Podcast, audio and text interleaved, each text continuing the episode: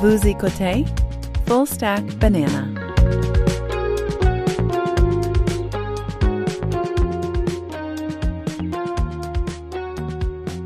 Bienvenue dans Stack, épisode 21 du 10 février 2023. C'est la revue en banane de la semaine où on discute euh, trouvailles et autres curiosités qui ont aguiché notre radar. On en parle simplement. Je m'appelle Louis-Jacques Darvaux, je suis avec euh, l'indomptable Alex Gervais. Comment ça va, Alex? Ça va bien, toi? Oui, ça va bien, ça va bien. Alex, tu as du sourire dans ta voix, j'aime ça. Hey, qu'est-ce que tu veux? C'est de même. Euh, écoute, euh, c'est, euh, écoute, on a beaucoup de, de sujets euh, à discuter euh, cette semaine. C'était quand même une grosse semaine, mine de rien. Et puis, euh, j'ai, euh, euh, je vais essayer de faire de mon mieux. Le- L'intrus de Wuhan euh, s'est invité chez nous. Donc, euh, donc, euh, alors faut, euh, mon, cerveau est moins, euh, moins euh, en forme que d'habitude. Euh, mais écoute, on a euh, plus ou moins 60 minutes pour euh, couvrir un paquet de sujets. Et je pense, euh, ma foi, qu'on on va y arriver. Là, euh, c'est pas notre premier rodéo. Euh, mais euh, comme on disait, de quand même grosse semaine. euh, L'intrus euh, de, Wuhan euh, s'est invité ici, mais il y a aussi l'intrus, évidemment, du des ballons chinois qui semblent avoir sillonné le ciel. Donc, il y avait plusieurs intrusions là, donc qui ont été intéressantes à observer. Il y a, il a évidemment, la, il y a eu aussi la tournée de, Zelensky qui, a fait le tour un petit peu des différents forums publics pour euh, plaider la cause de, l'Ukraine et de l'armement en Ukraine.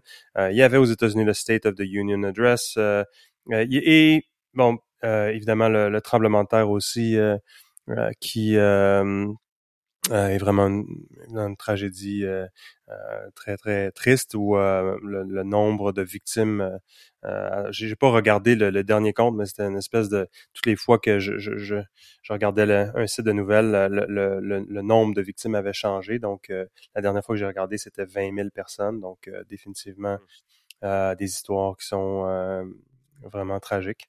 Euh, donc euh, mais aussi euh, plus près d'ici ben écoute il y a eu la, la, la euh, l'histoire de la de la garderie euh, à Sainte-Rose, donc euh, euh, qui euh, en soi est un, est un, un événement assez difficile à, à faire du sens. Euh, il y a eu un feu aussi euh, qui a décimé une famille. Euh, je n'ai pas regardé tous les détails, là, ça, fait partie du domaine de l'actualité, mais bref, ça pour dire que c'est une grosse, Une grosse euh, semaine, comme tu dis. Ouais, grosse semaine, différents signaux, différents éléments à essayer de, de faire du sens. Donc, euh, des fois, euh, en fait, la, la, la question de l'histoire de la, de la garderie de Sainte-Rose, évidemment, touche tous les parents de près parce que, bon, on, on sait, on, on a peine à imaginer qu'est-ce que ça peut euh, euh, vouloir euh, vouloir dire lorsqu'il euh, y a un événement comme ça pour euh, pour les parents qui sont qui sont visés par la tragédie, mais aussi euh, ceux qui ont été euh, euh, qui ont vécu ça de près ou de loin dans le quartier, euh, les, les parents dont, dont les enfants sont sont, sont en sécurité, n'ont pas été euh, touchés, mais Ouais. qui, ont, euh, qui ont vécu quelque chose de difficile. Donc, euh, définitivement très, très, très, très difficile à comprendre. Très difficile à comprendre. Euh, en fait, Hmm. parce qu'en en, termes de, je sais pas si, tu sais, il n'y a pas de hiérarchie dans les crimes, mais d'utiliser un véhicule bélier contre Hein? une garderie, je sais Ouais. pas ce que tu en penses. Ça me semble être pas mal dans le bas fond, là, de, du bas fond, là. Non, c'est clair, c'est clair.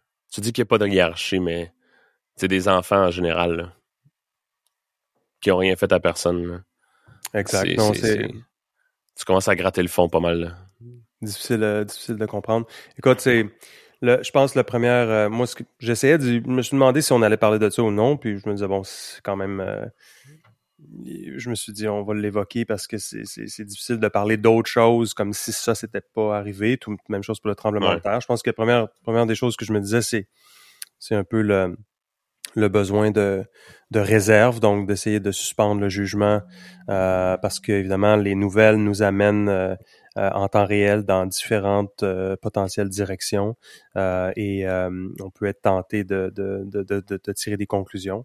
mais bon, au-delà du de la nature tragédique de l'affaire, la nature de la tragique de l'affaire, difficile de commenter pour l'instant. Est-ce que c'est de la maladie mentale ou clairement il y a un problème, il semble y avoir un problème comme je dis, j'ai pas suivi dans les derniers 24, euh, dans les 24 heures quel, sont, quel est l'état de la situation là-dessus. Euh, mais euh, donc voilà, c'est, je pense que la, la deux, deux points qui j'apporterais là-dessus, il, y aura une une, une, des réflexions que j'avais, c'était par rapport à la côté, évidemment, dans, dans la justice au niveau criminel, il y a, il, y a, il y a toujours deux, deux éléments principaux qui est évidemment empêcher la récidive puis aussi euh, le côté euh, punitif de l'affaire pour empêcher que d'autres personnes puissent commettre le même crime. Donc, euh, ça, mmh. c'est c'est intéressant de voir la balance entre les deux parce que souvent, la personne, il y a certains types de crimes qui ont peu de chances d'être répétés à nouveau. mais quel signal veux-tu donner en tant que société lorsque euh, des euh, toute la question des véhicules béliers, là, qui est quand même un phénomène assez nouveau dans, dans, dans le monde du euh, dans le monde des des, des, des, agressions terroristes, parce que ça a été souvent ça. On pense par exemple à, aux, aux attentats terroristes aux véhicules béliers de de, du sud de la France, là, qui euh, date déjà de quelques années. Et ça s'est mmh. répété à plusieurs moments euh, avec vraiment un objet comme ça qu'on transforme en, euh, en outil de, de, de, En arme. En arme. il semble, je, vais devoir faire un peu de recherche parce que je ne pensais pas mentionner ça, mais la perception des gens par rapport au caractère punitif.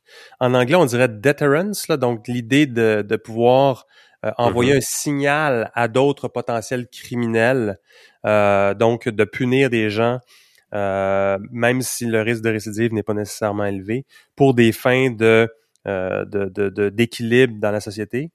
ça semble être en baisse, donc les gens ont moins ont tendance à être peut-être plus être plus moins tentés, par exemple aux États-Unis où il y a la, la, la peine capitale, d'aller de verser dans les extrêmes, donc d'avoir cette espèce de compréhension-là, espèce de, je sais pas si on peut appeler ça de l'empathie, là, mais ça, je serais pas surpris que ça soit un vecteur euh, dans, dans tout ça qui est comme, oui, mais la maladie mentale, vous savez. Donc, c'est sûr que, écoute, je veux pas euh, faire des commentaires, mais euh, nécessairement trop, trop, trop élaboré là-dessus, mais c'est une chose qui était quand même qui me venait à l'esprit à ce moment-là.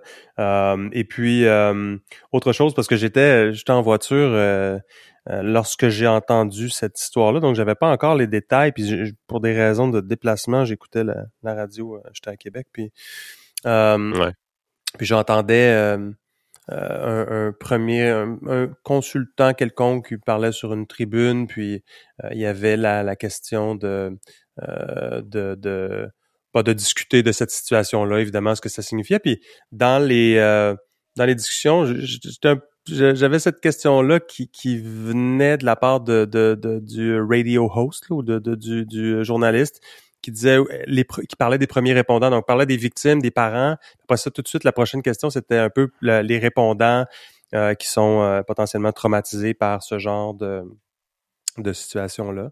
Donc, euh, et mmh. savoir qu'est-ce qui allait être fait pour eux, etc. Je trouvais, je sais pas, ça m'a ça m'a agacé un petit peu dans le sens où je trouvais que me semble que le l'histoire est 99,99999% euh, dirigée envers les, euh, les, les, les, victimes puis les familles puis d'essayer de comprendre ça. Euh, les répondants, c'est sûr qu'il y a, il y a toujours, tu sais, il y a toujours une question de choc puis les êtres humains derrière les, les premiers répondants sont sont là puis il faut s'en faut s'en faut s'en soucier. Mais je, je, trouvais ça tôt pour se poser la question, tu sais qu'est-ce qui allait être qu'est-ce qui allait être fait en termes de santé et sécurité au travail pour les premiers répondants euh, dont c'est le travail les ambulanciers c'est chaque jour on, on fait ce travail là donc euh, que le, le, le, le, consultant qui était qui était invité à cette émission là doive parler de considération de santé sécurité au travail on s'occupe de nos gens etc je, je sais pas ça ça, ça m'agaçait un peu euh, je trouve que ouais comme tu dis là c'était un peu tôt là surtout comme dans un contexte où ultimement, ces gens-là sont très au courant de ce que le métier peut leur demander, là. aussi difficile soit-il. Exact. Que des fois, je sais pas, peut-être un peu. Euh, j'aime l'empathie, c'est bien, mais il y a aussi le, la, la, le métier, le travail, puis euh, il y a des métiers qui sont qui sont plus difficiles. Puis je pense que dans ce cas-là, on a tous. Euh, tu sais, c'est pas une pas une question. Pour moi, ce qui m'agace, c'est pas la question de de, la vie difficile ou de travail difficile des premiers répondants en général. C'est plus pourquoi est-ce que ça devient si rapidement une question euh, importante lorsque on a à peine eu le temps de discuter, euh, de digérer l'ampleur de la tragédie, essayer de comprendre la, comprendre la motivation pour ce crime-là qui est sordide et qu'on arrive tout de suite à vouloir être euh, à trouver d'autres victimes. C'est comme s'il y avait d'autres. Euh, faut pas oublier qu'eux autres aussi, c'est difficile pour eux. Je sais pas, c'est un glitch pour moi. j'ai pas l'impression que c'est le bon moment. S'il y a une tempête de neige, euh, on veut que les chemins soient dégagés, on se demande pas. Mais est-ce que les cols bleus vont, vont leur qualité de sommeil? N'oublions pas que ça va être impacté parce qu'ils doivent travailler la nuit. Tu sais, c'est comme la, la, première préoccupation, c'est une tempête de neige, il faut dégager le chemin. Plus tard, on pourra faire un documentaire sur la vie difficile euh, des, euh, des cols bleus qui doivent déneiger le chemin. Mais je sais pas, sur le coup, ça me ça m'agaçait avec cette idée de, j'ai peut-être un peu le, trigger facile avec le côté trop victimisation constante, mais ça, ça m'avait un petit peu. Mais il y a aussi ce qui est, ce qui est ce qui ajoute peut-être au, au, choc et à la frustration, c'est que ce genre de questions-là arrive souvent de quelqu'un qui est une tierce partie, tu sais c'est pas les premiers répondants qui sont en train de faire leur travail, qui sont déjà en train de se poser la question de comment est-ce qu'on va dealer avec ça. Souvent, ces gens-là sont, ils ont la job à faire, puis ils ont, ils vont faire la job, puis ils se posent pas de questions avant de rentrer dans le, que ce soit un, building qui est en feu ou d'aller essayer de sauver des enfants. Ils, ils, se délaissent leur, leur, leur propre personne, tu sais. Ultimement, ils vont prendre la décision d'aller aider avant de se poser la question comme ouais, mais est-ce que je vais être impacté par ça, tu sais, puis ils font ce sacrifice-là, on va dire, tu sais. Ouais. Surtout la journée même, là. Ouais, c'est ça, c'est, c'est, Dans deux semaines, c'est comme genre, oh, ça, c'était rough, mais tu sais, comme, ils se posent pas la question, ils rentrent dans le building en feu, puis ils vont faire leur job, puis on doit reconnaître ça, tu sais. Plus que commencer à leur attacher des étiquettes de victimes, puis de, de leur suggérer des problèmes qu'ils auraient peut-être pas levés eux-mêmes, tu sais. Exact. Tu comprends que s'ils lèvent leurs mains puis qu'ils disent comme Hey, ça c'était vraiment tough puis on aurait besoin d'aide, ben tu sais, let's go puis supportons-les, tu sais. Mais que quelqu'un d'autre leur mette des mots dans la bouche, leur mette des, des réactions dans, dans la tête qu'ils n'ont pas nécessairement même pas le temps d'avoir. Come on, man. Non, c'est ça. Exactement. Tu, tu l'as bien dit. C'est de cette espèce de tentation à chercher désespérément des victimes, s'assurer là que est-ce a d'autres victimes qu'on pourrait trouver? C'est comme il me semble, il y a un autobus qui fonce dans une garderie, il y a deux enfants de mort, il y en a d'autres blessés.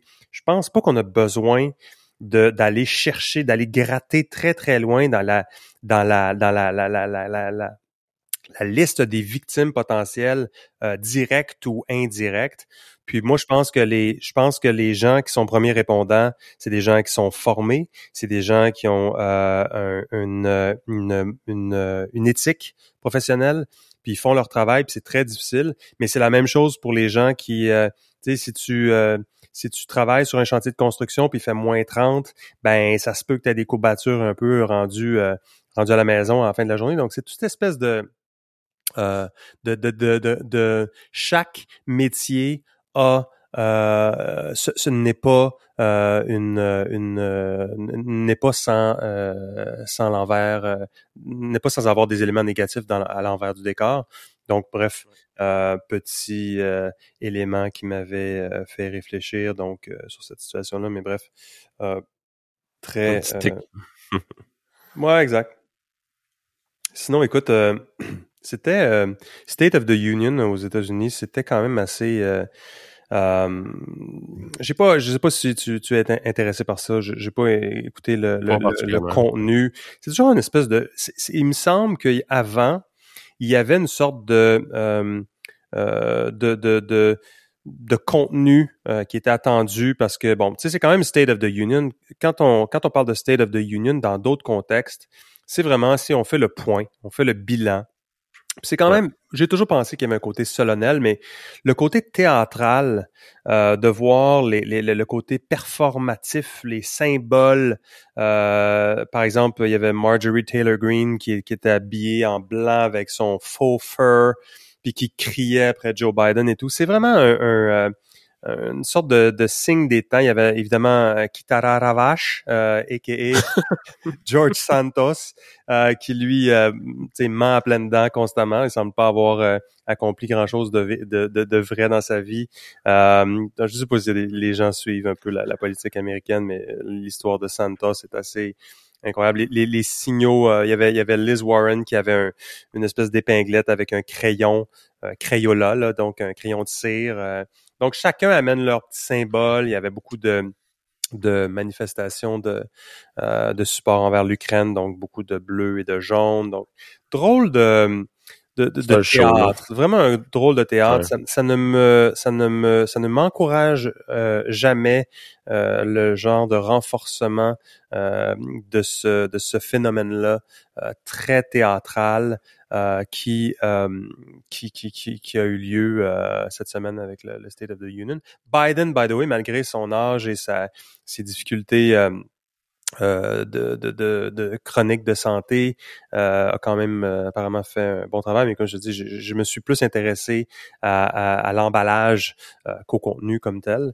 Mais, euh, mais euh, donc, euh, ça, c'était le côté euh, State of the Union. euh, et euh, euh, euh, c'est euh, il avait aussi la semaine a commencé avec l'histoire du, du, du ballon chinois évidemment j'ai pas trop d'affaires quand même que ce euh, ballon chinois on se demande des fois si c'est pas euh, c'est, c'est- quelle est le, le- le- la véritable nature de ce truc là donc euh, les, les questions d'espionnage sont évidemment euh, euh, importantes puis euh.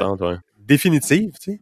Mais c'est c'est c'est c'est la c'est la c'est la méthode qui étonne ici parce que tu sais, on pourrait penser que les Chinois ont, ont, ont pas de, de grandes difficultés, ne serait-ce qu'avec TikTok qui est dans les poches d'à peu près tout le monde aux États-Unis pour faire de l'espionnage. Euh, il en manquait peut-être des éléments d'information pour euh, les centrales nucléaires et tout, donc avec euh, de la collecte de, de, de, don- de données différents. Mais euh, quand même drôle d'affaire. Il y avait évidemment une coïncidence avec euh, le, le, le secrétaire d'État Anthony Blinken qui devait rencontrer euh, les officiels euh, euh, chinois. Puis euh, on était, on avait commencé l'année 2023 avec une sorte de détente avec la, la Chine. La Chine évidemment euh, post COVID lockdowns et tout, depuis qu'ils ont accepté de, de, de, de- de- d'éliminer la, la, leur politique de zéro COVID. Et avec aussi d'autres euh, problématiques euh, au niveau euh, au niveau de euh, inflation, économie générale, et- etc. Donc, il la Chine a décidé d'être, un peu plus, euh, un peu moins belliqueuse, disons, puis d'être un peu plus collaboratrice. Donc, il y avait un peu de de, de signes positifs pour une rencontre au sommet entre euh, le, le- chef de la diplomatie américaine et, et, euh, les officiels. mais mais bon, à coup, un, un intrus flottant. Donc, euh, qui, qui arrive. euh, et, et ce qui est drôle, c'est que le, le gouvernement fédéral américain était déjà au courant de l'existence du ballon, mais là, il y avait la rencontre avec euh, de Blinken. Fait qu'on s'est dit, on va pas tout de suite en parler. Puis là, tu te dis, mais puis là, évidemment, arrive ce que doit arriver, comme toujours, c'est que c'est qu'à un moment donné, les gens, ils voient bien qu'il y a quelque chose dans le ciel, puis ils prennent leur téléphone, puis ils vont filmer, puis ils vont mettre ça sur Twitter ou d'autres plateformes, puis tout à coup, ben, ça devient intenable que de ne pas en parler. Fait que t'es comme obligé de dire, bon, ben là, OK, on le savait, évidemment, tu le dis pas, mais on le savait, mais là, oui, effectivement, il, semble y avoir quelque chose, puis tu dois admettre euh, ce qui est peut-être l'inadmissible. Ça me fait, ça me fait toujours sourire cette, euh, cette espèce de, on en a parlé, je pense, la semaine passée aussi, quand on parlait d'enquête, puis l'espèce Ouais. d'idée que tu peux garder, une espèce de tentation 20e siècle encore des gouvernements qui sont souvent comme ah peut-être qu'on peut-être que personne va le voir, tu sais. Dans le fond, il y aurait personne au Montana ou en Caroline du Sud qui vont qui vont le voir le ballon, puis dans le fond on peut juste keep it, keep, euh, Ouais. Keep it Si on n'en parle pas, peut-être que personne va remarquer, ouais. C'est ça, fait qu'on va, on va se donner du temps. Alors, tu sais, évidemment, à chaque fois, tu perds des points de crédibilité, puis c'est juste une petite tristesse, mais bref, euh, Mais ben, écoute, j'ai vu que ça a fini, que ça a fini qu'ils l'ont descendu le ballon, mais y a-tu de, j'ai pas vu. Euh, j'ai regardé les liens que tu m'as envoyés rapidement, mais tu sais, j'ai pas vu la, la, conclusion de ça. ça le ballon, ah, la, la, conclusion, c'est que c'est, ça semble être ce que ça semble être dans le sens où c'est un ballon qui euh, euh, est, a, des des, des, des, des, habilités à capturer de l'information d'une façon différente que tu peux le faire avec des satellites parce que bon, tu peux euh, comme tu es plus bas, tu es plus proche des, euh, des antennes satellitaires, des trucs comme ça, donc tu peux attraper des communications et tout que tu ne peux pas avoir via nécessairement satellite. Écoute, je suis loin d'être un expert, puis il y a tellement eu d'effusion puis de discussions par rapport à ça. Il semble que tout le monde, euh, peut-être en raison du côté loufoque de l'affaire, euh, c'est c'est énormément de discussions cette semaine par rapport à ça si j'avais voulu, euh, je pense que ça aurait été de, de, de faire un, tu sais, beaucoup de bruit pour rien dans certains cas. Euh, tu sais, tout le monde s'espionne, puis c'est juste une drôle d'affaire que ce soit un ballon, ça arrive à un drôle de moment. Euh, il y a toujours cette petite question là qui qui qui subsiste, qui est comme, ça arrive. Il y a des choses comme ça qui arrivent à des drôles de moments. Est-ce que c'est est-ce qu'il y a, est-ce que au-delà de la collecte d'informations, est-ce qu'il y a, euh, est-ce qu'on veut brouiller les cartes pour d'autres raisons? Parce qu'évidemment, au-delà de, la, raison principale pour laquelle on fait quelque chose, il y a le message aussi, puis la, la gestion de, de la, de, de, de, du contrôle de, des opinions ou de l'influence des opinions, etc. Donc, euh, mais t'allais dire quelque chose, je t'ai coupé? Non, je me dire, comme, comme tu disais, ça peut être. C'est une bonne façon de faire une distraction. Là. exact. Ouais, c'est une, une très bonne. ballon, puis pendant ce temps-là, il y a par le side, il y a quelque chose d'autre qui arrive. ouais, puis surtout qu'il n'y a pas de. Il n'y a pas vraiment, en tout cas, les, les analystes géopolitiques semblent pas nécessairement comprendre pourquoi euh, la Chine et, euh, aurait eu avantage à euh, faire cette, cette, cette opération-là actuellement. Il y a probablement des ballons comme ça qui, qui traînent un peu partout sur la planète. Euh, faut, faut, on peut imaginer. Mais pas difficilement, difficile à comprendre pourquoi le moment semble être particulièrement mal choisi pour euh, pour euh, pour Monsieur Chi et, et, et l'État chinois. Donc difficile à comprendre euh, ce, ce, truc-là de, de, ballon, mais écoute, euh, euh, c'est maintenant derrière nous. il sera récupéré, analysé et on saura peut-être l'histoire. l'histoire nous révélera peut-être d'autres éléments plus tard. J'aimais bien dans, les, dans un des articles, j'aimais bien que le monde y spéculait sur qu'est-ce qu'était le ballon, tu sais. Puis il y a quelqu'un qui disait est-ce que c'est Elon Musk dans un Wizard of Oz cosplay oui, puis il y avait le. Il y avait aussi. Ben, c'est Musk, je pense, qui avait fait une référence à. À, à Up, tu sais, le film Up avec l'espèce de, maison qui est supportée. je pense qu'il a tweeté une espèce de, de, d'image avec euh, un, un, avion qui qui, euh, qui envoie un missile vers les, les ballons de, avec en utilisant l'image de, de Up. Euh, mais non, c'est sûr que ça se prêtait beaucoup. C'était un, un, événement qui était euh, qui était bien, bien, euh, bien, bien, euh, comment dire, prédisposé à un environnement surmédiatisé comme comme comme le nôtre. et je qui dit qui dit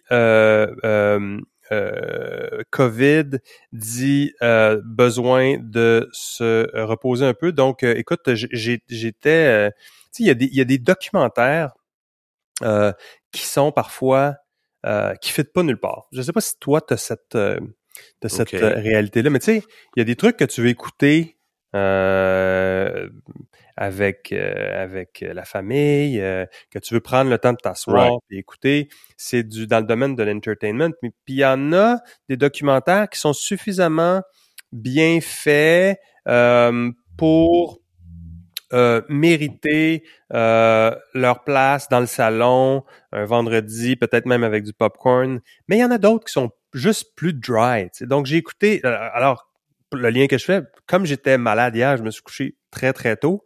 j'ai écouté sur mon téléphone un documentaire que bizarrement, je n'avais pas avant cette semaine entendu parler. J'avais croisé l'information, mais je n'en avais pas entendu parler. C'est un, un, documentaire qui s'appelle Hyper Normalization.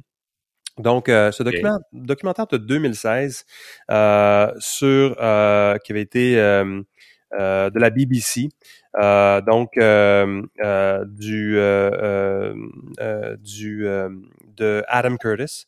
Donc vraiment intéressant. Honnêtement, c'est un long documentaire assez assez assez dry, donc assez euh, que tu, comme je dis, tu n'as pas nécessairement, c'est peut-être le genre de choses que tu fais par devoir de citoyen. Tu dis, OK, il faut se tenir informé, mais c'est quand même un deux heures, plus que deux heures et demie de temps euh, qu'il faut consacrer à ça. Mais c'est, euh, sans vouloir faire le synopsis de tout le truc, c'est vraiment très pertinent à ce qu'on a discuté en termes de d'entrée de jeu, en termes de, de nature euh, performative ou de, de théâtre euh, au niveau euh, au niveau des gouvernements, euh, de confiance institutionnelle, euh, de manipulation des opinions. Donc vraiment un, document, un documentaire qui commence essentiellement en, en 75. la ville de New York est essentiellement en banqueroute, donc ne peut plus financer ses obligations arrive donc la financialisation des choses. Donc, c'est essentiellement des Donald Trump et d'autres qui commencent à reprendre tranquillement un rôle euh, par rapport au gouvernement qui sont euh, qui arrivent à, au bout à bout de ressources. Donc, on dit ok, donc finalement, on va avoir, on va privatiser beaucoup d'éléments. On va, on va, pour pouvoir euh, pour pouvoir maintenir les infrastructures en place. Au même moment, il y a euh, un équilibre qui s'était imposé après euh, les accords de Bretton Woods, puis la fin de la Deuxième Guerre mondiale, avec euh, l'hégémonie américaine, puis l'espèce d'équilibre de la terreur avec l'arme nucléaire, donc qui faisait en sorte que les deux pôles opposés, donc le capitalisme, le communisme, étaient en représentés par, évidemment le bloc soviétique, puis les États-Unis et le reste, l'Europe notamment. Euh, était euh, était euh, in check. Donc il y avait il y avait cette réalité là qui a amené une sorte de, de trêve pendant un certain temps, mais il y avait avait la question du du monde arabe et, et de la Syrie notamment qui était potentiellement avec Al-Assad, le, le, dictateur syrien, le père de Bachir al-Assad que l'on connaît plus actuellement lui avait des, des ambitions euh, assez euh, assez claires pour le monde arabe qui amenait une sorte de troisième une troisième possibilité potentiellement. Euh, et ça, Henry Kissinger euh, et, les États-Unis n'avaient pas nécessairement euh, planifié ça, puis voulaient pouvoir contrôler ça, ce qui a amené à faire différentes interventions avec euh, notamment la Syrie et là l'émergence de Hezbollah, l'émergence de Hamas, du terrorisme et de, de, trucs comme tu sais, le, suicide bombers n'était pas quelque chose un peu comme les attaques béliers, mais la notion même de, de suicide bombing n'existait pas euh, à ce moment-là. Bref, documentaire dont je, je n'ai pas fini, là, il me reste 20 euh, minutes à écouter, euh, mais euh, c'est un donc, documentaire de 2016 euh, qui, comme je dis, passe en deux, commence en 2000, en, voyons, en 1975 et euh, parle de financialisation, de euh, technologie, de géopolitique. Et là, après ça, s'en va de plus en plus vers la question de AI et de et de et essentiellement, le point, c'est le monde est devenu, à un moment donné, puis c'est pas d'autre d'hier, le monde réel est devenu tellement complexe, les dynamiques complexes, que c'est devenu plus facile de contrôler et d'influencer les opinions des gens, de manipuler à quelque part la réalité que de traiter des réelles problématiques dans le monde. Euh, donc, euh, hum. euh, et, et, ça, bref, je pense que c'est un, ça me, ça me, semble être en tout cas un, un documentaire qui un peu comme euh, euh, on en a parlé à plusieurs reprises, mais euh, le documentaire de, de Tristan Harris euh, sur les les, les médias sociaux pour Social Dilemma. Social Dilemma, merci.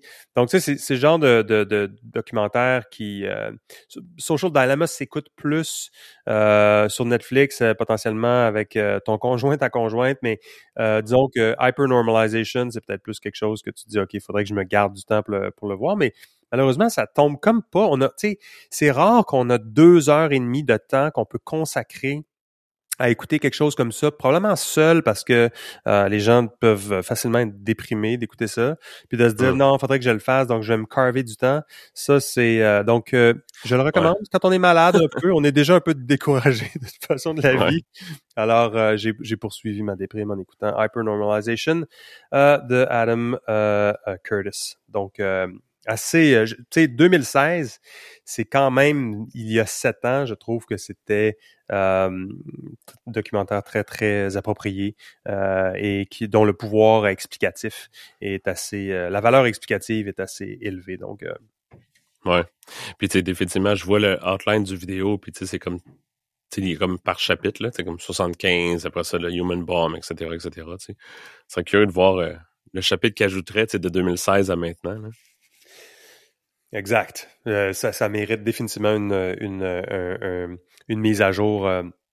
Puis écoute, c'est un, un, documentaire qui était, qui était euh, de, de, la BBC, donc sais, au moins, j'ai peut-être une tendance, on parlait de Project Veritas la semaine passée ou de de, de, de, de, ou Bellingcat qui font des enquêtes, qui ont potentiellement des révélations parfois qui sont peut-être plus choquante, mais là, il y a quand même, là, ça peut pas être plus, euh, il y a des billets dans les médias traditionnels, que ce soit la CBC ici ou que ce soit BBC, mais il y a quand même, il y a quand même, euh, on peut quand même écouter ça avec une sorte de confiance que c'est pas complètement des, des, euh, des éléments farfelus. Puis aussi, ben, l'intéressant, le, truc qui est intéressant, c'est qu'il y a du, il y a du, du footage, donc des, des, des, scènes ou des, des clips de, de, de, qui, qui évidemment euh, ne peuvent provenir que des archives de la BBC, donc ils font en sorte que c'est euh, un petit voyage euh, dans le temps intéressant. Donc pour ceux qui sont intéressés par les questions de géopolitique, puis d'histoire, puis de, trajectoire future, je pense que c'est quelque chose qui, qui, est intéressant à considérer. Donc, et euh, on a parlé de Project Veritas. C'est drôle, je suis tombé là-dessus ce matin, mais il semble que euh, euh, on a parlé de James O'Keefe, qui le fondateur de Project Veritas, qui cette semaine a été suspendu par le conseil d'administration de Project Veritas. des questions de gestion. semble y avoir deux factions à l'intérieur du groupe qui qui euh, euh, donc certains qui sont plus euh, loyaux aux fondateurs, d'autres qui veulent plus de changements. Euh, c'est pas particulièrement intéressant. Ce que je trouvais intéressant, c'est l'aspect gouvernance. Je trouvais ça, j'étais, euh, j'ai pas de parti pris envers James O'Keefe particulièrement. Comme j'ai dit la semaine passée, je pense que les projets comme Project Veritas, Bellingcat et d'autres euh, même les short sellers, là, ultimement, même s'ils ont un, un billet parce qu'ils ils ont, ils ont, ils ont, euh, ont un incitatif financier à, à faire plonger un titre potentiellement, mais je trouve que ce qui expose la vérité ultimement euh, a toujours mon vote euh, par, par défaut. Mais je trouvais qu'au moins, même si c'est un, tu sais, on parle de guerrilla journalism, mais d'avoir de la gouvernance comme ça où t'as un, un conseil d'administration quand même, puis t'as des gens qui disent, ben écoute, on te suspend, même si t'es le fondateur, même si c'est toi ultimement qui est l'emblème de la de la de l'entreprise. Ça, je trouve ça sain. C'est du point de vue gouvernance, je trouve ça quand même sain. J'ai pas de, tu sais, j'ai pas de j'ai pas de parti pris là, pour euh, je sais pas c'est quoi la situation c'est difficile à mais tu sais quand on pense par exemple à Travis euh, euh, Kalanick à l'époque de Uber. Ça a pris quand même beaucoup de temps avant que euh, il y ait un board qui mette ses culottes puis qui se dise OK, ben tu sais, it's time to go. Là. Il y a la, marmite chauffe, puis à un moment donné, ça va exploser parce qu'il y a toutes sortes de problématiques. Euh, c'est difficile avec des fondateurs charismatiques d'arriver à, cette, à ce point-là mais je trouvais que euh, j'aurais pensé que Project Veritas était beaucoup plus euh, beaucoup plus rudimentaire mais tu sais au moins je, trouvais que d'avoir c'est beaucoup plus ouais, beaucoup plus euh, tu sais le, oh, tout le truc guerrilla journalism puis all of that tu sais guerrilla journalism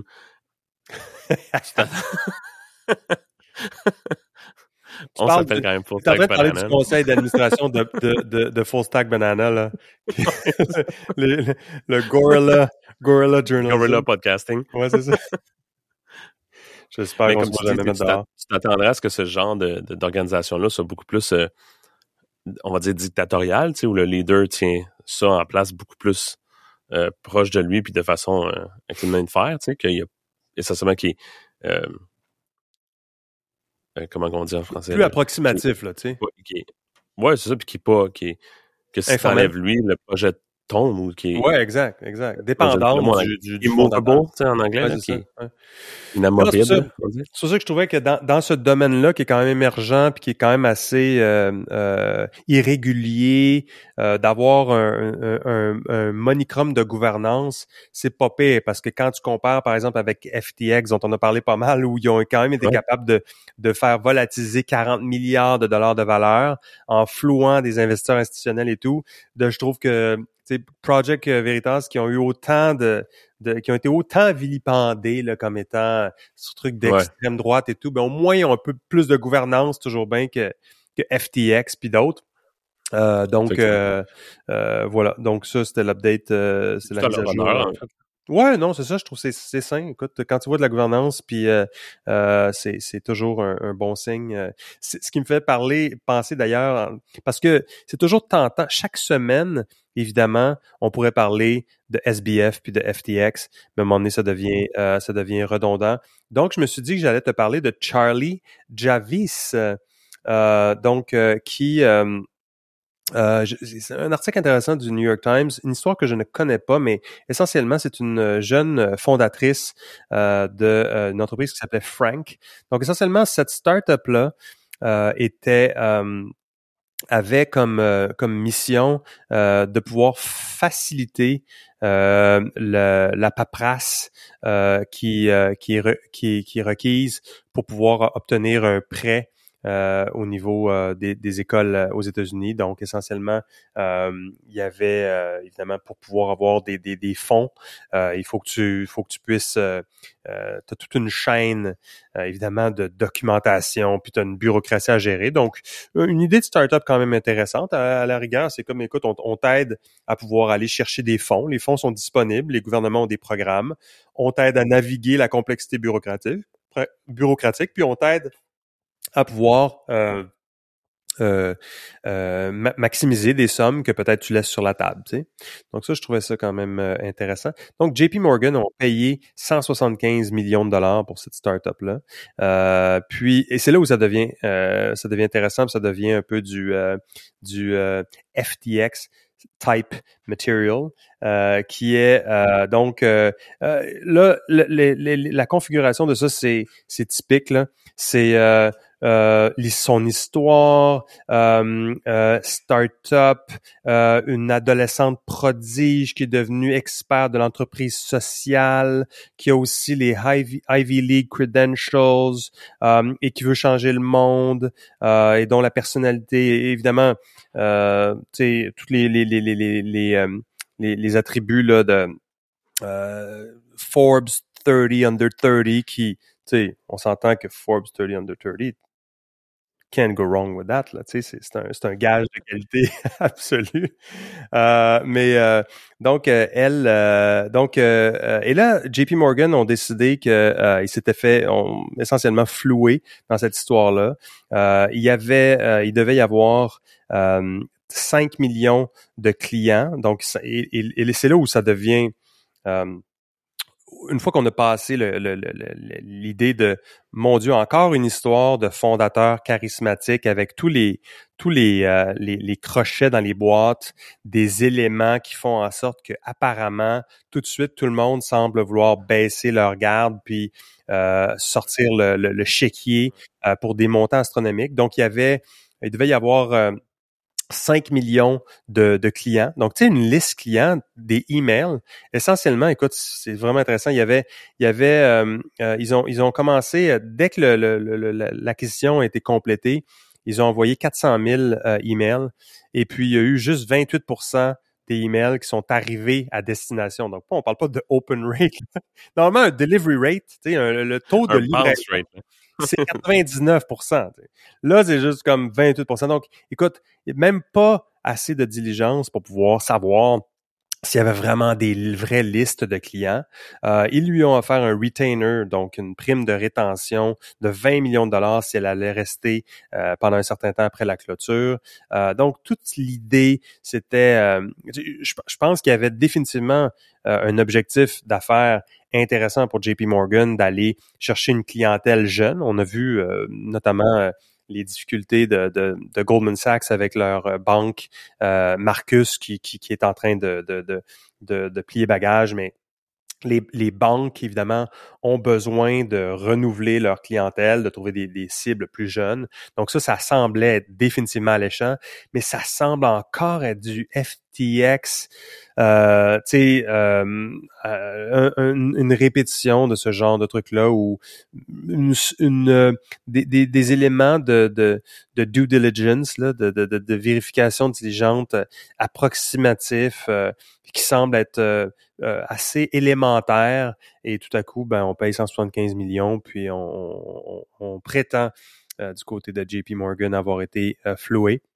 Donc, toute une histoire à lire dans, dans le. Il n'y a pas de prétention là, dans le sens que c'est ça qui est arrivé, là. Right? Exact. C'est, c'est, oui, oui, tout à fait, tout à fait. Donc, le 5 millions, le 5 millions de. C'est le total de clients? il y en a un, essentiellement 75% qui était faux. Ou est-ce que le 5 millions, c'est le 75 Ah, oh, je écoute, j'ai pas tous euh, les, les, détails, euh, mais euh, mais je, je sais qu'il y avait, tu sais, essentiellement là, la transaction, c'était, ok, tu as 5 millions de clients, on donne 175 millions de dollars, dans le fond, on paye 35 dollars par nom.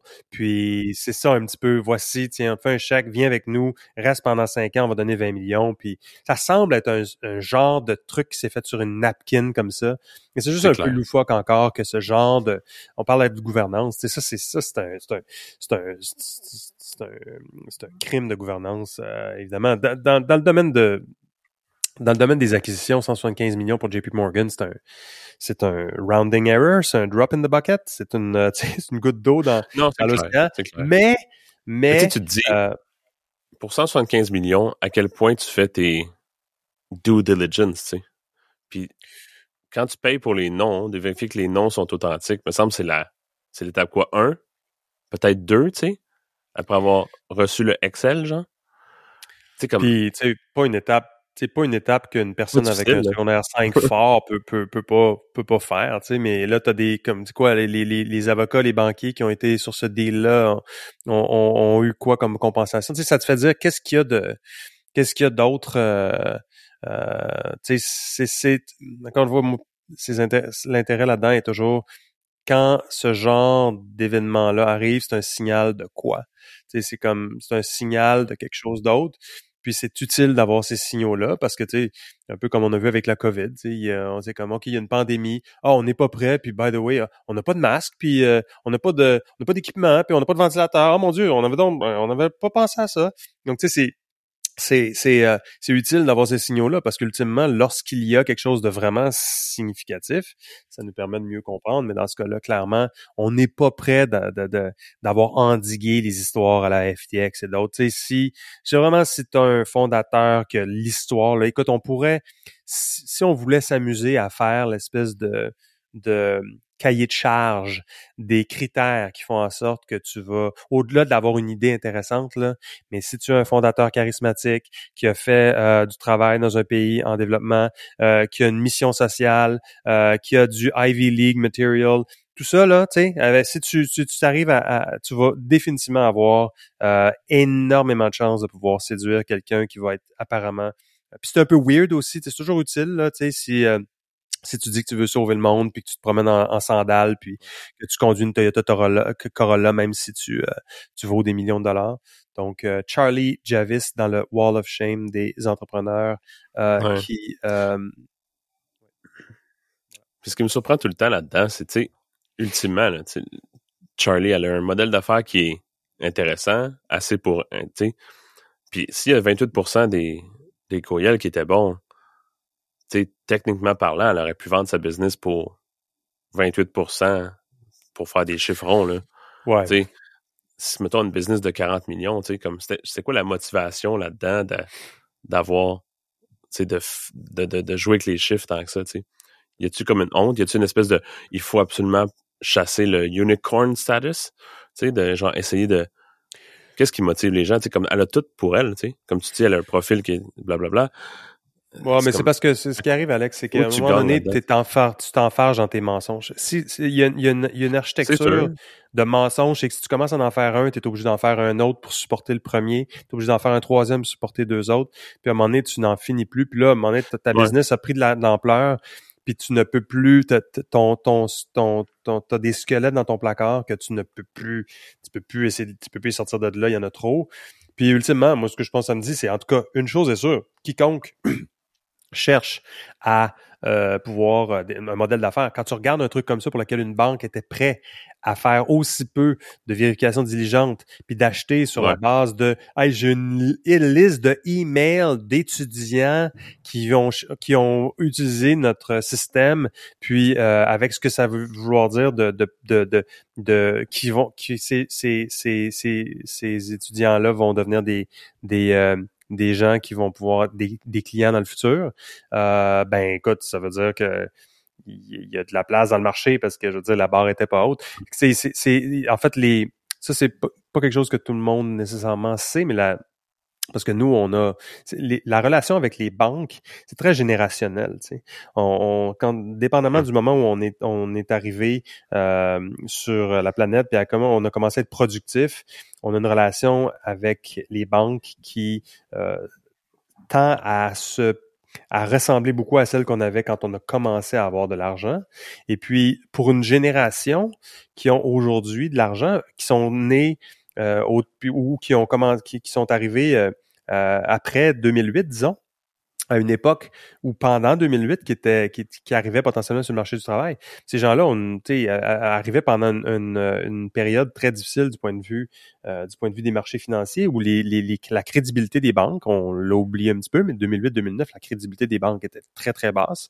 Donc il y a beaucoup euh, de, de, de millennials qui ont pas nécessairement de carte de crédit qui, euh, qui ont une relation donc qui sont euh, en anglais, on dit unbanked. Donc, euh, donc évidemment, il y, a, il, y a, il y, a, une espèce de gap ici. Donc, je pense que ça, c'est, des, des éléments qui sont pas nécessairement pertinents pour tout le monde. Mais je pense que, en tout cas, cette, cette idée-là euh, était intéressante. Cette, euh, cette histoire-là est intéressante pour plusieurs, à plusieurs niveaux, mais clairement, on a, on a, on a encore, euh, on a encore du chemin à faire en, en termes de gouvernance. Puis, euh, et si tu, si, si, quelqu'un qui a une idée intéressante et qui peut vendre à une banque le, le, fait qu'ils ont des, des clients jeunes, je peux vous dire que vous n'aurez pas de difficulté à avoir un meeting. Est-ce que vous allez avoir 175 millions? Ça, j'en suis moins sûr, mais définitivement euh, prenez votre Toyota Corolla puis essayez d'avoir un meeting avec, euh, avec quelqu'un dans une banque. Euh, écoute, sinon, dans les autres trucs que j'avais, de comment je, quel lien je ferais avec ça? On avait Charlie. Ensuite de ça, ben écoute, on avait dans les dans les autres, il y a toujours ChatGPT qui nous qui nous intéresse. C'est un autre truc pour lequel euh, on parlait de euh, du ballon chinois cette semaine, mais ChatGPT, chaque semaine, a un, un déluge de nouvelles euh, discussions, points de vue, de nouveaux dérivés aussi par rapport à, à, ça. Donc, je pense qu'on pourrait faire un, on pourrait on pourrait avoir un fork dans notre une branche dans le, dans le podcast qui ne serait que dédié à parler de ça. Euh, moi, j'ai utilisé un, truc qui me semblait intéressant qui s'appelle Umata, donc H-U-M-A-T-A, donc euh, point, je pense, AI. Euh, le lien sera dans les notes, mais qui te permet de pouvoir, de pouvoir faire utiliser un outil AI pour pouvoir chercher un document PDF. Donc, essentiellement, tu loads un document PDF et puis tu, tu peux tu peux faire une recherche, mais dans ce document, donc contextualisant à ce document PDF-là spécifiquement. Donc, euh, donc j'ai testé, très intéressant. Euh, donc, ça, ça, euh, ça, ça, ça, ça, raffine un petit peu le même modèle qu'on connaît avec ChatGPT, mais dans ce cas-là, c'est intéressant quand un, mettons, un, un, un, document de recherche, donc une recherche complexe euh, qui vient, donc en, en, anglais, on dirait un paper de... de euh, mm-hmm. Euh, mais euh, de pouvoir le de pouvoir euh, éviter le langage trop compliqué puis de pouvoir faire une recherche spécifiquement à ce document-là me semble quand même quelque chose de, très intéressant. Donc ça, c'était dans Mais quand tu dis recherche dans le document, on parle de c'est pas une question de recherche. J'imagine qu'il y a un élément de de résumé, de c'est ça ou? Oui, c'est ça. C'est-à-dire, c'est-à-dire que tu, c'est, c'est une fois que tu, que tu loads le document, l'outil va essentiellement faire le même travail qu'il fait à plus grande échelle avec des, des modèles, des modèles de langage plus larges. Plus écoute, mes, j'ai des limitations par rapport à tout ce qui est en dessous du, du, du, du euh, euh, en dessous du capot pour ce, genre de truc-là, mais c'est essentiellement va prédire, donc utiliser un modèle statistique pour prédire quelle est la meilleure réponse en fonction du contenu euh, du document. Donc, euh, ah, OK. OK, OK. Donc, euh, donc ça te permet de pouvoir dire, OK, c'est quoi, tu sais, euh, le genre de questions que tu pourrais poser à un outil comme ChatGPT, c'est écoute, peux-tu me faire un sommaire en 75 mots de c'est quoi la thèse de ça? Pourquoi c'est intéressant? Quels sont les, les principaux points qui sont soulevés? Quelles sont les principales contradictions? Est-ce que tu peux comparer cet argument-là avec cet autre argument-là? Donc, c'est le genre de truc que je trouve devient intéressant parce qu'honnêtement, des, des, des, des research papers de, de, de, de 30 pages plus compliqués des fois, des fois c'est plus, c'est plus, ça tend à être du, il, il, tend à avoir beaucoup de jargon, euh, donc de pouvoir faire ça. Puis évidemment, qui dit PDF dit évidemment, c'est pas long qu'on, toute la documentation en général va pouvoir permettre ce genre de, ce genre de procédé-là. Donc, euh, en, milieu de travail, tu, peux imaginer euh, de, de, d'uploader une complexe présentation, hein, puis de pouvoir avoir l'essence. Donc, euh,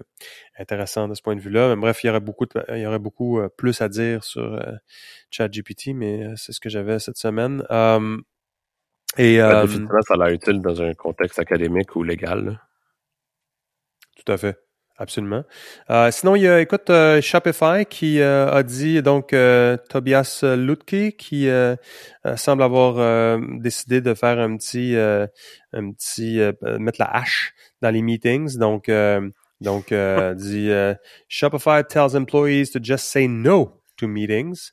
Donc, intéressant.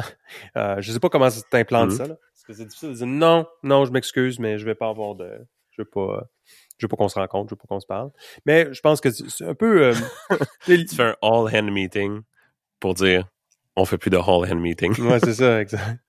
Non, mais les, les, dynamiques sont très difficiles de très difficiles de dire non à des meetings en, organisation, mais c'est bien quand le CEO au moins donne la cadence pour dire regarde, on élimine les euh, les, les, meetings euh, récurrents. puis de toute façon, les meetings vont revenir. Fait que tu sais que c'est un peu comme je pense que c'est ça ultimement que j'ai un peu retenu de ça. Aucune idée si c'est ça ultimement la. Euh, je pense que la problématique des, des, des la gangrène des meetings en organisation, c'est vraiment vraiment important. Des gens qui passent leur vie sur des meetings, puis la, la, la qualité euh, de l'output de ces meetings-là est questionnable la plupart du temps. Euh, mais de simplement dire, écoutez, on, on déclare à, à une fréquence X que les meetings récurrents, on les enlève tous. Puis ceux qui personne semble vouloir les réinstaller, ben ils vont mourir de leur belle mort. Puis, euh, puis euh, sinon, ben on reprendra, mais on le fait une espèce d'événement annuel, de, purge annuelle. Je pense que c'est utile. Comme moi, je fais avec, euh, avec ma carte de crédit. Tu, tu, tu déclares ta, ta, carte de crédit perdue chaque année. Comme ça, tu, tu t'évites d'avoir ta carte qui traîne un peu partout, d'avoir des, des charges euh, bizarres que tu t'attendais plus, que tu avais oublié de, de, de, mm. subscription. Donc, c'est juste une question d'hygiène ultimement, mais je trouve ça intéressant de voir que, que, que ben. Je comprends l'intention derrière ça, là. mais une autre façon d'implanter un genre de système similaire serait de... Imagine que un, système où ça limiterait le, le nombre d'heures par semaine que tu peux passer en meeting, tu sais, pour justement toujours laisser aux gens du temps pour faire le travail. Parce que ce que j'ai, je pense qu'on a tous vu ça, c'est que tu finis par te faire bouquer ta semaine au complet en meeting, puis là, t'as pas le temps de faire le travail que tu discutes dans les meetings. Fait que quand tu reviens au prochain meeting après, ben, t'évolues pas beaucoup d'un meeting à l'autre parce qu'il y a personne qui a eu le temps d'avancer dans ses affaires, tu sais. De dire comme, tu sais quoi?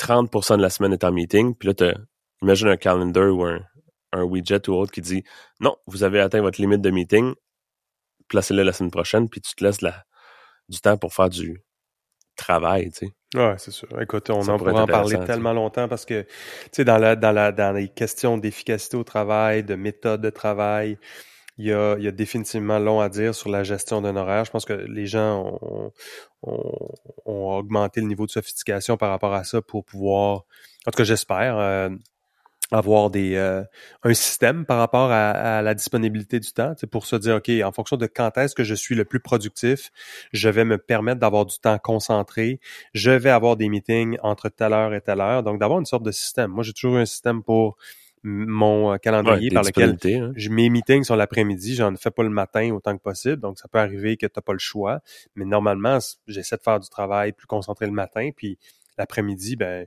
je suis, moins, euh, généralement, euh, euh, c'est plus approprié pour moi d'avoir des meetings. Ce genre de truc-là, de garder soit au début le lundi ou le vendredi des moments pour pouvoir planifier la semaine, de pouvoir faire le catching up avec l'équipe. Donc, tu sais, ça, c'est des systèmes qui, je pense, euh, évidemment, sont, sont, essentiels. Mais euh, l'idée de, de, de, juste avoir un, un, un buffet euh, de meeting, de temps, euh, sans avoir euh, avec un paquet de monde qui sont là-dessus, puis des outcomes qui sont pas nécessairement clairs. Je pense que ça, c'est clairement une question d'hygiène qui, qui devrait être implémenté dans plusieurs, euh, dans d'autres entreprises. un des, des éléments qui euh, j'ai vu aussi par rapport à ça, c'est, c'est le, coût des meetings. Tu sais, ultimement, il y a la, productivité puis le coût. Euh, il y avait, quelqu'un qui qui, qui publiait l'idée de d'avoir un puis ça existe là, des, des, des widgets ou des des, des, des outils qui permettent de pouvoir avoir le coût. Moi je moi je, je serais très définitivement intéressé de dire OK, tu veux tu veux céduler un meeting avec euh, 12 personnes, dont euh, telle, telle, telle personne qui, qui coûte, qui coûte de, ton meeting va euh, coûter euh, 1200 dollars. Fait que si c'est vraiment un meeting qui est mal planifié, qui a pas d'agenda, puis on va juste aller jaser ça, ben c'est comme ça coûte de l'argent. Puis juste d'avoir cette visibilité-là, je pense que déjà ça pourrait être euh, euh, je pense que ça pourrait être un, truc euh, utile à, considérer. En tout cas, moi, je, moi, je, définitivement, je le mettrais, je le mettrais en place parce que de, de, savoir ce que ça coûte, euh, ça, ça, je pense que ça, ça a définitivement. C'est comme tout à coup, même, même chose pour le système de santé. Savoir, écoute, ta visite aujourd'hui chez euh, que, que qui était payée par la RAMQ là, à l'hôpital avec la consultation de tel, ça a coûté 800 dollars. Si tu recevais un email qui disait Merci, vous avez utilisé le système de santé, ça a été couvert par votre régime public, ça a coûté 850 dollars.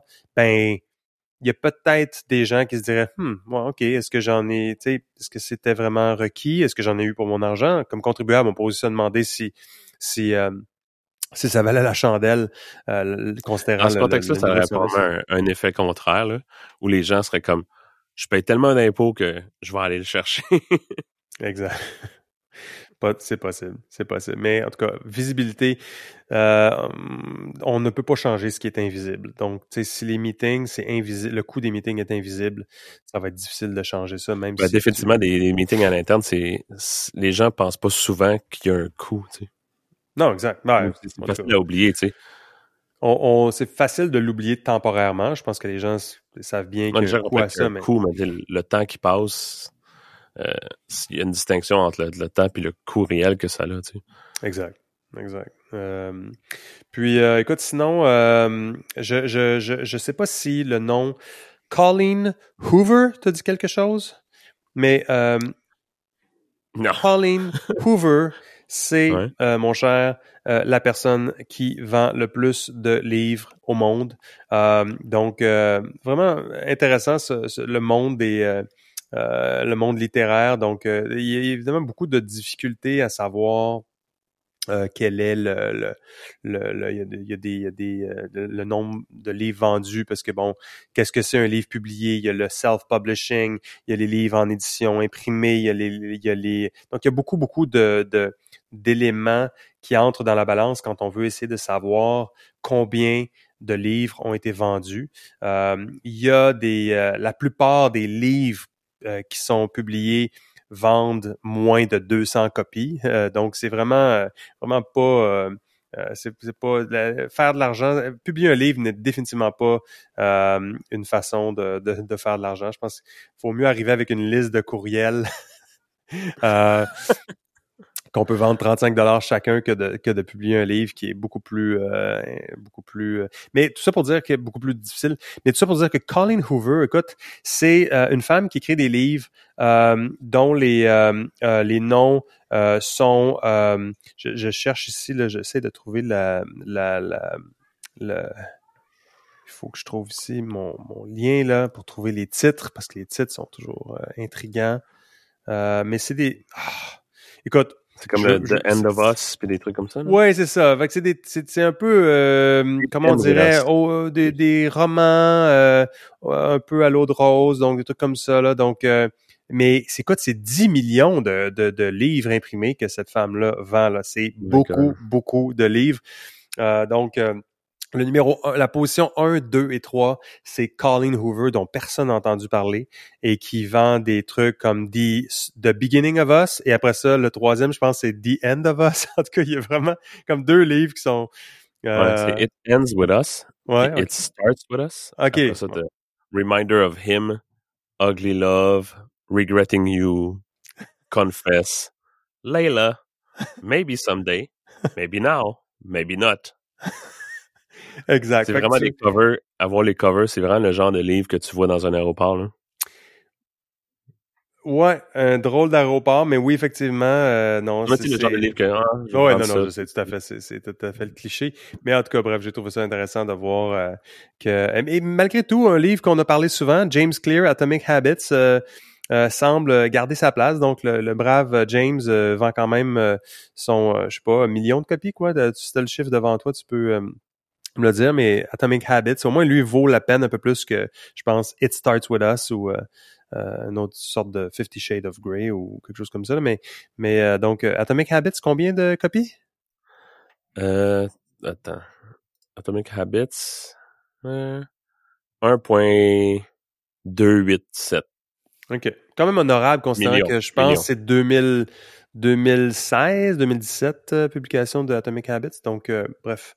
Mais euh, écoutez, euh, je pense que si vous avez rien de prévu pour la fin de semaine, peut-être lire un petit ligne, un petit, vous commander un petit euh, Colleen Hoover euh, et découvrir euh, pourquoi it should start. Mais ce qui est impressionnant, en fait, c'est que dans le top 25 des livres les plus imprimés en 2022, Colleen en en a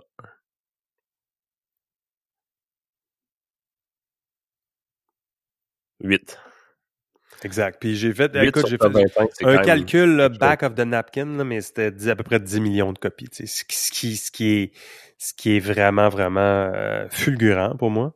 Euh, donc, euh, donc c'est ça. On parle beaucoup de bien des choses, mais ultimement, love and other uh, things like that, comme ça, c'est c'est pas mal ce qui, euh, ce qui monopolise l'intérêt d'une certaine clientèle. Euh, sinon, écoute, euh, j'avais euh, trois, trois autres choses. Euh, je suis tombé sur un article euh, parce que, bon, on parlait de 7, 747 euh, la semaine passée. Donc, et donc de la dernière mouture du 747 qui a été livrée. Ça a donné l'opportunité aux exécutifs chez Boeing et Airbus de parler euh, des euh, avions autonomes euh, qui euh, sont vraiment, vraiment sur le point d'arriver. là. Donc, euh, ça me faisait sourire un petit peu parce que euh, il y avait euh, il y a toujours chaque année on dirait on a besoin d'avoir une nouvelle affaire qui est sur le point d'arriver là tu sais qui est vraiment là euh, vraiment là on est là là tu sais comme il- en, en 2017 2018 c'était les camionneurs tu sais c'était comme les, on est là, les 3 millions de camionneurs aux États-Unis là ils- vraiment ils devraient vraiment se commencer à chercher un travail pendant ce temps-là tous les camions que tu vas passer. C'est comme on recrute, euh, on va vous donner, euh, bonus de signature. Euh, il y a, vraiment des une drôle de. Donc, je, vois difficilement comment tout à coup les les, les, avions vont devenir tout à coup, même si technologiquement parlant, c'est tout à fait possible de ne pas avoir de pilote. Euh, je vois difficilement ça euh, arriver, mais bon, chaque, euh, j'imagine que c'est une opportunité de parler d'innovation, de technologie, puis d'avoir un peu de, de, de, couverture médiatique. Là, mais, mais ce qui est, je trouvais ironique, c'est qu'en même temps, je tombe sur un, une, une, un sondage, donc un petit, un petit infographic je suis désolé, les mots, les mots ne me viennent qu'en anglais. Normalement, j'essaie de faire le travail de, traduction euh, en, temps réel, mais là, je pense qu'aujourd'hui, c'est vraiment, vraiment, plus difficile. Euh, J'attribue ça à, l'intrus de, Wuhan. Euh, mais mais le, le, quand on c'est c'est quand on parle de des des emplois, il y a une carte euh, du monde qui a été publié par Remitly. Donc Remitly, c'est une Écoute, je ne pourrais pas te dire qu'est-ce que Remitly est, mais pour avoir vu des pubs sur YouTube, je, pense que c'est une entreprise qui ressemble à du oui, euh, à du euh, WeTransfer ou du euh, Western Union type thing, donc de d'envoyer des paiements là un peu, donc ça semble être un peu ça. Je, pourrais me tromper. Ben, je pourrais vraiment me tromper en fait. C'est peut-être pas du tout ça, mais ça me semblait être un truc de donc Remitly euh, et les emplois de rêve euh, au Canada et aux États-Unis. Qu'est-ce que c'est? Qu'est-ce que c'est? Eh oui, pilote d'avion. Dans le contexte, je vais dire pilote, ouais. donc, c'est drôle d'avoir... pilote puis euh, test de l'air. Donc, en Chine, ça, écoute, j'ai pas vérifié les... les euh, je dois pas me faire accuser là, d'avoir été léger euh, et de, de, communiquer de la désinformation. Là, c'est, potentiellement... Peut-être que c'est basé sur 14 personnes qui ont répondu, mais bon, je, je, pense quand même qu'il y a quand même quelque chose d'intéressant à regarder ce, ce, ce infographic-là pour voir que euh, l'emploi de rêve est encore pilote ici. Puis euh, en, en, Chine, c'est diététicien. Eh oui, diététicien en Chine. Donc, euh, donc voilà, intéressant de regarder pays par pays qu'est-ce que les jeunes aspirent à devenir. Donc, euh, ça sera dans les notes et références, mais je pense qu'il y aura encore de la place pour des pilotes d'avion euh, sans aucun, oh, sans aucun. Ça, j'en doute pas, là. L'avion pourrait être complètement automatique, puis ça va prendre un pilote quand même. Là.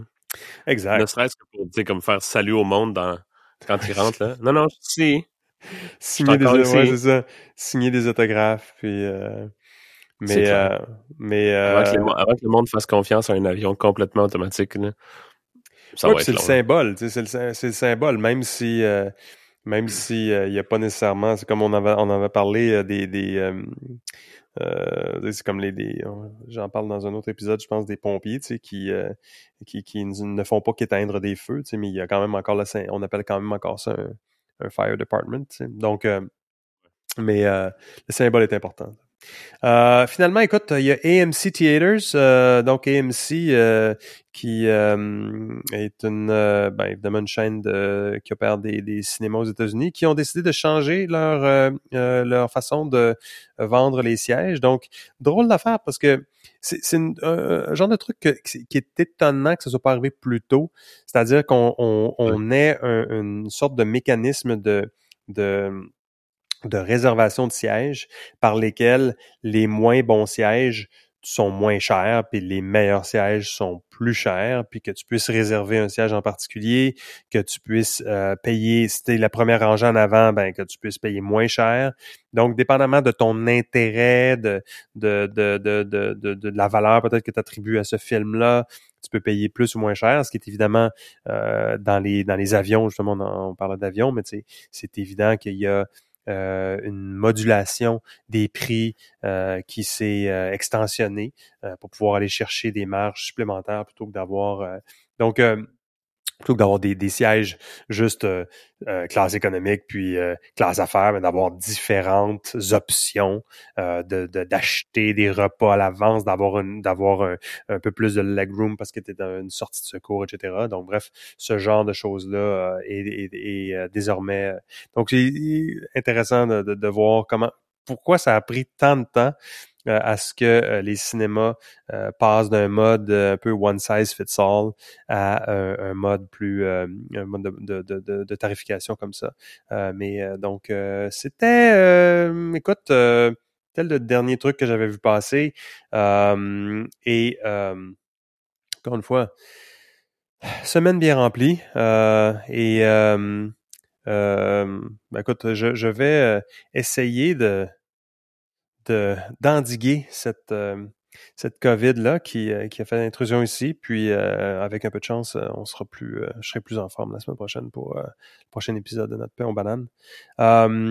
et sur ce, mon cher, je te souhaite un super bon week-end. Toi aussi. C'était Full Stack Banana. Je m'appelle Jacques Darvaux. J'étais avec Alex Gervais. Merci d'avoir été là. Vous pouvez vous abonner sur Apple Podcasts, Spotify ou votre application de podcast préférée si vous appréciez ce qu'on fait. Évaluez-nous. Laissez un commentaire sur les plateformes concernées. Ça aide d'autres personnes à trouver l'émission. Sur le web, on est à fullstackbanana.com. Vous pourrez trouver les références et liens pertinents. Alors, on se revoit très bientôt.